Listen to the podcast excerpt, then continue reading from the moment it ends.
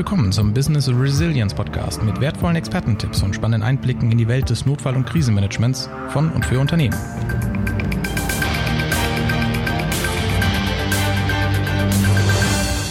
Herzlich willkommen in unserer neuen Ausgabe unseres Business Resilience Podcast. Jogginghose statt Anzug, den Lieblingskaffee in der eigenen Tasse, kein lästiger Stau im Berufsverkehr, keine überfüllten Busse und Bahn. Also für viele Arbeitnehmer klingt das Recht auf Homeoffice wie es aktuell in der Politik diskutiert wird, nach wirklich paradiesischen Arbeitsbedingungen. Und schließlich spart äh, weniger Pendelei auch nicht nur Zeit, sondern auch CO2 ein. Mancher Arbeitgeber freut sich bereits, je mehr Mitarbeiter man ins Homeoffice schickt, desto weniger Büroarbeitsplätze braucht man. Das spart Raumkosten, Ausstattungskosten, Unterhaltskosten. Und nicht zuletzt lässt sich auch eine Homeoffice-Strategie wunderbar in die betriebliche Krisen- und Pandemieplanung integrieren. Fassen wir also zusammen, Homeoffice ist eine Win-Win-Win-Situation und damit wäre unser Podcast eigentlich schon am Ende angekommen, wäre da nicht unser Studiogast Sebastian Görg, der jetzt energisch den Finger hebt. Denn, das hat er mir im Vorgespräch schon verraten, Ganz so einfach ist das mit dem Homeoffice nicht, wenn Unternehmen ihre Pflichten im Arbeitsschutz rechtssicher wahrnehmen wollen. Denn Sebastian Görg ist studierter Spezialist und Fachkraft für Arbeitssicherheit in der Meditech GmbH in Bergisch Gladbach. Das ist eine Arbeitsgemeinschaft für arbeitsmedizinische und sicherheitstechnische Betreuung. Sebastian Görg, herzlich willkommen hier im Podcast. Hallo, lieben Dank für die Einladung. Ja, Sie hören es vielleicht.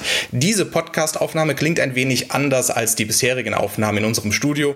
Denn sowohl der Studiogast als auch ich sind an einem Ort, über den wir heute reden, im Homeoffice. Das hat, ja, die Corona-Pandemie hat auch uns erwischt und wir machen das, was momentan leider notwendig ist. Wir verlagern den echten Face-to-Face-Kontakt in die virtuelle Welt. Das war jetzt für uns beide nicht wirklich ein Problem, denn wir haben moderne PC-Arbeitsplätze, sind das gewohnt, digitale Endgeräte stehen hier, wir haben eine schnelle Datenverbindung. Also für Menschen mit Bürotätigkeiten ist das ja heute Standard. Aber Herr Görg, wie sieht es denn aus? Äh, wie sieht aus der Sicht des Arbeitsschutzes und der Arbeitsmedizin? Ähm, wie muss so ein, ein Bildschirmarbeitsplatz grundsätzlich ausgestattet sein? Ja, da greifen verschiedene ähm, Vorgaben aus, äh, aus Seiten der Arbeitsstättenverordnung. Also ganz profan heißt es erstmal, wir brauchen losgelösten Monitor, wir brauchen losgelöste Tastatur und wir brauchen ergonomisch sinnvoll eingerichteten Bildschirmarbeitsplatz. Was das bedeutet für uns, es sind verschiedene, ganz viele kleine Stellschrauben, die wir bei einem Bildschirmarbeitsplatz kontrollieren.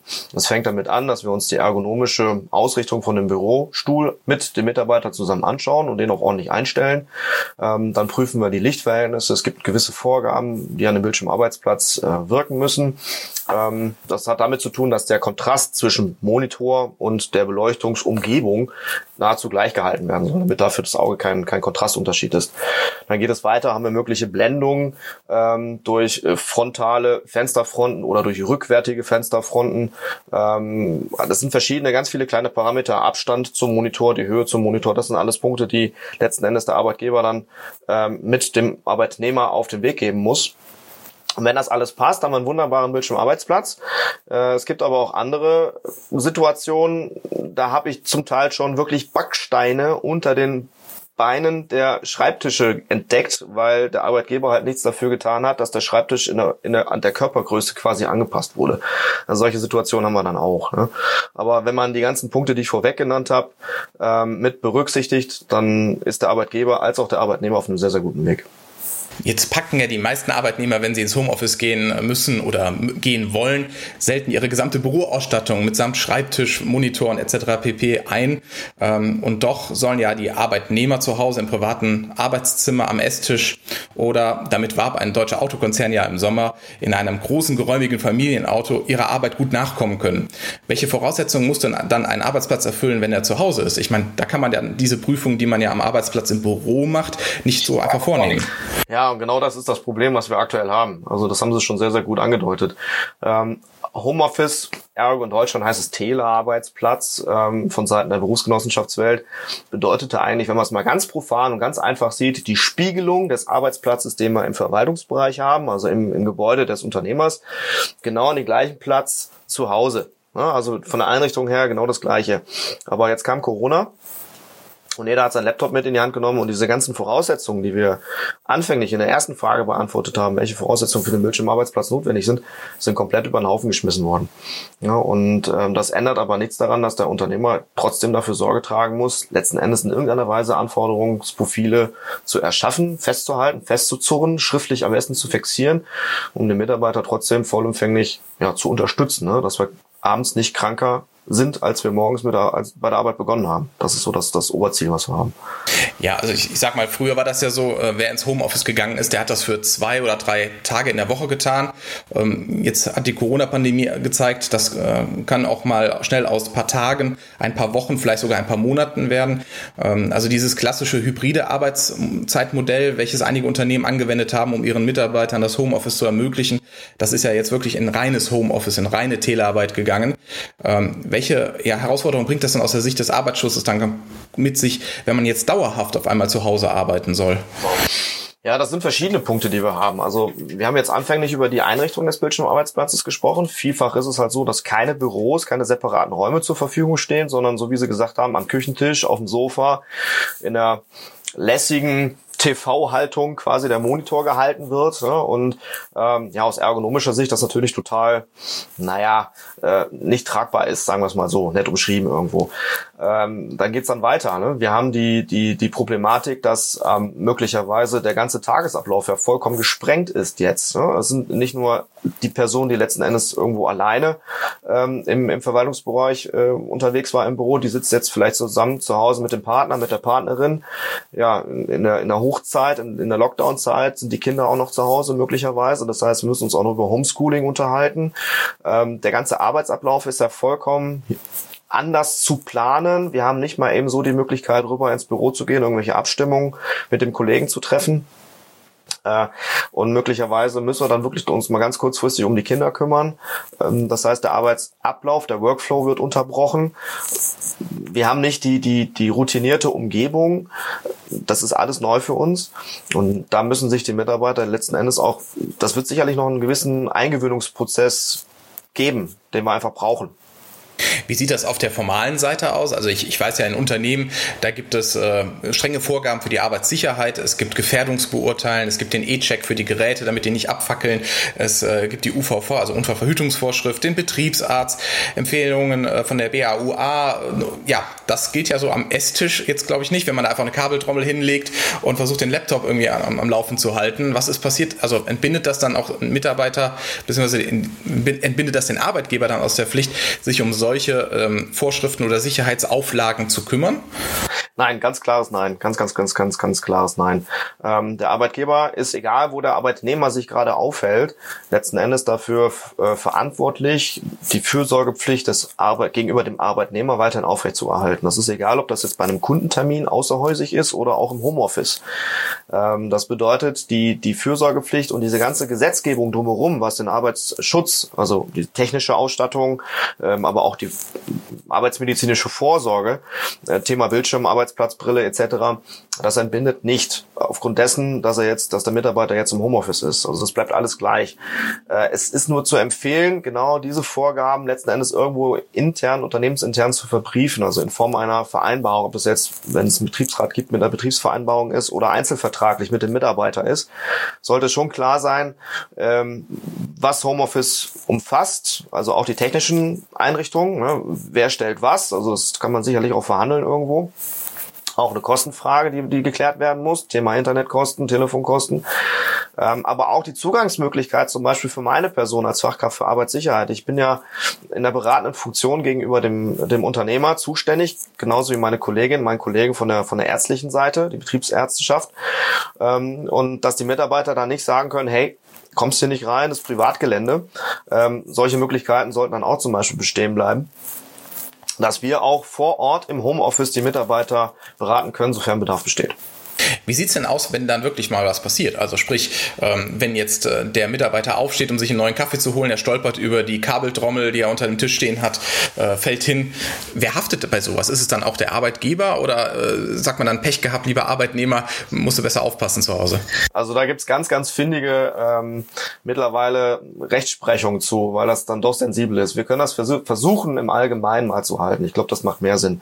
Also grundsätzlich haben wir zwei Zeitzonen, sage ich immer.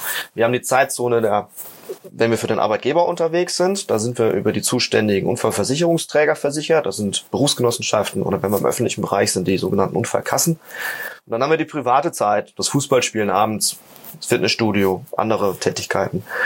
Wenn wir jetzt für den Arbeitgeber unterwegs sind, auch da wieder, egal wo das ist, wenn wir einen unternehmerischen Auftrag haben, greift vollumfänglich die Berufsgenossenschaft bzw. die Unfallkasse. Auch im Homeoffice. Aber, ganz wichtig, der Unfall muss deutlich auf eine auf einen Zusammenhang mit der betrieblichen Tätigkeit zurückzuführen sein. Da muss ein Kontext, ein Zusammenhang zu finden sein. Ich mache ein Beispiel. Wir sind jetzt in der Telefonkonferenz. Wir beide.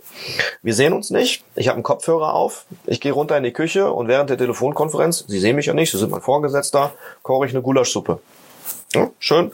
Und es kocht alles über. Ich habe, ich übertreibe jetzt ein bisschen, um es deutlicher zu machen, Verbrennung dritten Grades. Da kann ich das nicht als Arbeitsunfall geltend machen, weil Sie mir jetzt nicht den Auftrag gegeben haben, eine Gulaschsuppe zu kochen. Ich habe keinen unternehmerischen Auftrag, also es ist eine privat, eine eigennützige Tätigkeit. Und somit ist dann die Ursache für den Unfall auf eine private Tätigkeit zurückzuführen und somit nicht im Umfang der Berufsgenossenschaft abgedeckt. Wenn es aber jetzt so ist, dass Sie aufgrund Ihrer privaten, äh, Ihrer beruflichen Tätigkeit, nehmen wir mal Papierschnitt, ja, Sie machen irgendwelche Dokumente zu Hause, schneiden sich ein Papier, ähm, klassischer Papercut. Das ist zum Beispiel vollumfänglich über die WG-Welt, über die Berufsgenossenschaftswelt abgedeckt. Das heißt, wenn ich mich jetzt melde als Mitarbeiter und sage, äh, Chef, ich habe mich am Papier geschnitten oder ich bin hier über, über das äh, Laptop-Kabel gestolpert, als ich aufstehen wollte, ähm, ja, das wird dann einfach so ähm, ja, übernommen oder gibt es da auch Prüfinstanzen, die das kritisch hinterfragen? Ja, es, muss ein, es müssen Unfallmeldungen erfolgen. Da wird gegebenenfalls auch der sogenannte Durchgangsarzt mit eingeschaltet. Ähm, das ist ja eine Betitelung von, von Seiten der Berufsgenossenschaftswelt. Also es kann nicht jeder Arzt Durchgangsarzt werden. Da gibt es gewisse Voraussetzungen. Die lasse ich jetzt mal, ich kürze das ab. Ähm, und dann muss das an die, Berufs-, an die zuständige Berufsgenossenschaft weitergeschickt werden. Und klar, da wird geprüft. Ne? Wenn jetzt festgestellt wird, dass es die Gulaschsuppe war, die letzten Endes zu dem Unfall gesorgt hat, dann sagt die BG auch ganz klar, okay, das ist kein Arbeitsunfall. Wo wir gerade bei Prüfungen, Kontrollen sind, bei Vorgaben. Wie sieht es denn aus äh, mit der Arbeitszeit? Zu Hause gibt es bekanntlich keine Stechuhr, an der ich vorbeilaufe. Äh, vielleicht steht da höchstens der Lebenspartner oder die Lebenspartnerin oder die Familie, die dann irgendwann sagt, äh, Schatz, du hast jetzt zu lange gearbeitet. Wie regelt man das mit der Arbeitszeit äh, ja, des Mitarbeiters zu Hause als Arbeitgeber? Sehr, sehr gute Frage. Also wir haben natürlich äh, weiterhin das Arbeitszeitgesetz, was hier in Deutschland greift. Und da muss auch in Zeiten von Corona, in Zeiten von Homeoffice natürlich äh, auch, auch von Seiten des Arbeitgebers ganz, ganz klar darauf geachtet werden. Natürlich ist es sehr einfach, die Arbeitszeit zu strecken über die Homeoffice-Tätigkeit und auch aufzuteilen. Also morgens mal zwei Stunden, dann wieder die Kinder betreuen, nochmal zwei Stunden bis abends um elf. Letzten Endes haben wir aber jetzt weiterhin die Notwendigkeit, dass der Mitarbeiter da auch ein bisschen mitspielt und für sich selber sagt, okay, ähm, das ist jetzt eine Art Vertrauensarbeitszeit, ich, ich bleibe in dem Umfang, wie es äh, letzten Endes der, der Gesetzgeber als auch der, der Unternehmer äh, vorgibt. Ja, also da kann man kontrollieren. Es gibt sicherlich Möglichkeiten der Online-Registrierung, wenn man über Zeiterfassungssysteme arbeitet. Äh, aber auch in Seiten Corona gibt es bezüglich des Arbeitnehmers eine Unterstützungspflicht diesbezüglich. Und da kann man sich auch so ein bisschen drauf berufen. Über all solche Dinge tauscht man sich ja in der Firma ähm, ja zum einen schriftlich aus, damit man es regelt. Zum anderen gibt es ja noch den Flurfunk, das heißt, die Mitarbeiter stehen sonst in der Kaffeeküche zusammen. Jetzt ist ja so, so eine Arbeit im Unternehmen auch davon geprägt, dass man neben dieser schriftlichen Kommunikation auch den Gang zum Kollegen hat, äh, ein kleines Meeting in der Kaffeeküche ma macht. Vielleicht kommt auch mal der Chef vorbei, der mal durch die Tür schaut und fragt, ist alles in Ordnung? Oder auch mal sagt so, Leute, jetzt ist mal hier genug gequatscht. Ja, dieses Miteinander und diese schnelle, meist auch sehr kreative Kommunikation im Homeoffice, das funktioniert ja nicht ganz so einfach. Das heißt, die Mitarbeiter sind ja, wie jetzt wir beide, über eine Videoschalte verbunden, wenn überhaupt. Ähm, geht da nicht auch so ein bisschen was verloren in Unternehmen? Meine persönliche Einschätzung definitiv. Das ist so. Das ist für uns ein ganz, ganz komplett neuer Lerneffekt, der jetzt stattfindet. Gerade viel, viel online, viel, viel Digitalisierung und sowas alles. Und die Entfernung der, der jeweiligen Arbeitsgruppen und ja, sicherlich auch irgendwo der Unternehmenskultur, die jetzt nicht mehr lokal irgendwo zentral sich stattfindet oder sich entwickeln kann.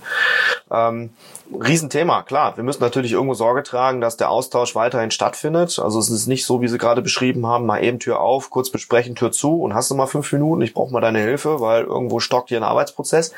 Das ist jetzt schwierig. Aber auch dafür muss der Arbeitgeber letzten Endes Regelungen finden, gerade in Zeiten dieser, dieser Videowelt, nenne ich das jetzt mal, Homeoffice-Welt.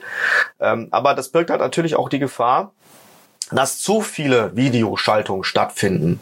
Und äh, letzten Endes kann das natürlich auch dazu führen, es gibt mittlerweile schon den Begriff der Zoom-Fatigue, also des, äh, der Videoschläfrigkeit, nenne ich das jetzt mal, basierend auf die Plattform, die ich gerade genannt habe. Ähm, einfach nur der Veranschaulichung. Ich will da jetzt gar nichts irgendwie diskriminierend äh, bewerten, sondern äh, da, da muss geschaut werden, ne? dass man so Videoschaltungen zum Beispiel nicht zu lange macht, dass man das genau abstimmt, dass man die Kommunikation, ähm, also jeder, jeder seinen Redeanteil bekommt, ganz klar definiert. Ne? Und ähm, ich habe es an anderer Stelle so als Beispiel ge gehabt, vielleicht von einer Unternehmung, kann ich mal ganz kurz einbringen. Die waren in den ersten vier Wochen total begeistert von dieser Möglichkeit.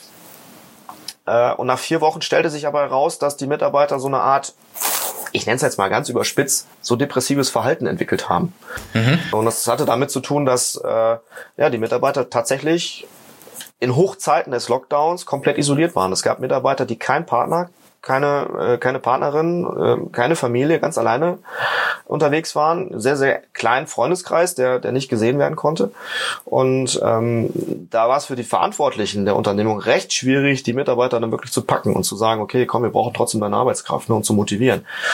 Sicherlich auch für die, für die Verantwortungsträger ein ganz, ganz neues Feld, das, das jetzt gelernt werden muss.